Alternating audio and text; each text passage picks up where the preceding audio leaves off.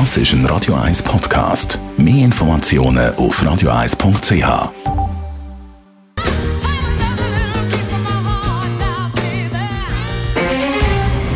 Der Finanztag auf Radio 1. Verstehen, was Menschen und den Markt bewegt. In Zusammenarbeit mit der Zürcher Privatbank Merki Baumann.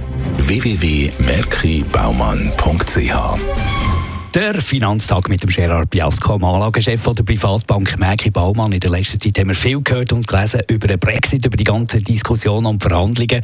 Um was geht es eigentlich gegenwärtig bei dem Thema Brexit? Im Juni 2016 hat ja das britische Volk gesagt, es möchte aus der EU austreten. Das war ein knapper Entscheid, aber es ist ein Entscheid, aus der EU auszutreten. Theresa May, Premierministerin von Großbritannien, war dagegen.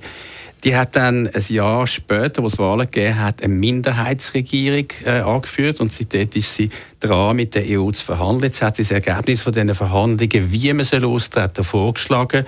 Und da heißt es also, dass äh, Großbritannien in der Zollunion bleiben soll und dass Großbritannien der EU 29 Milliarden soll zahlen und das ist natürlich für viele von der Regierung zu viel gewesen, die gesagt haben, das ist eigentlich ein Verrat am Volkswillen und die sind jetzt zurückgetreten und jetzt hat es natürlich eine politische Krise gegeben. Wie geht es jetzt weiter? Ja, es ist natürlich so, dass äh, bis zum 21. Januar sollte das britische Parlament eigentlich den Vorschlag, den Deal von der Theresa May absegnen am 25. November wird ja die EU, das ist sicher, der, der Deal absegnen. Aber es ist überhaupt nicht sicher, dass das britische Parlament das absegnet. Ich würde sagen, es ist höchstens 50-50 Chance. Und zwar eben viele sagen, der Volkswille sei nicht respektiert. Die Unionisten von Nordirland sind dagegen. Viele von den Arbeiterpartei, von den Sozialisten, von den Labour sind dagegen, natürlich aus politischen Gründen.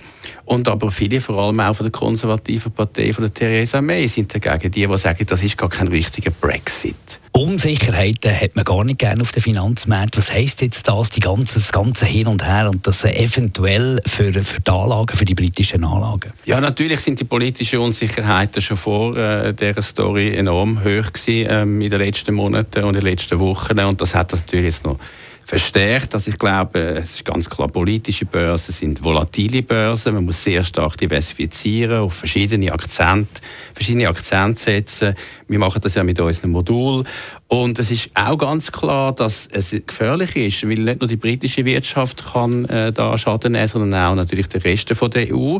Übrigens tut die EU mehr nach äh, Großbritannien exportieren, zum Beispiel, als nach, äh, nach Amerika oder nach China. Also man sieht, das ist ein wichtiger Fall wichtiger äh, wirtschaftlicher Fall. Und ein Fall in den Aktienmärkten in Europa ist auch durch das eigentlich in den letzten Tagen vorprogrammiert. Wir sind ganz klar europäische Aktien untergewichtet im, im Weltkontext. Äh, Danke vielmals für den Moment, Gerard Biasco, der Anlagechef der Privatbank Merki Baumann. Der Finanztag gibt es auch als Podcast auf radioeis.ch. Präsentiert von der Zürcher Privatbank Merki Baumann. www.merkibaumann.ch Das ist ein Radio 1 Podcast. Mehr Informationen auf radioeis.ch.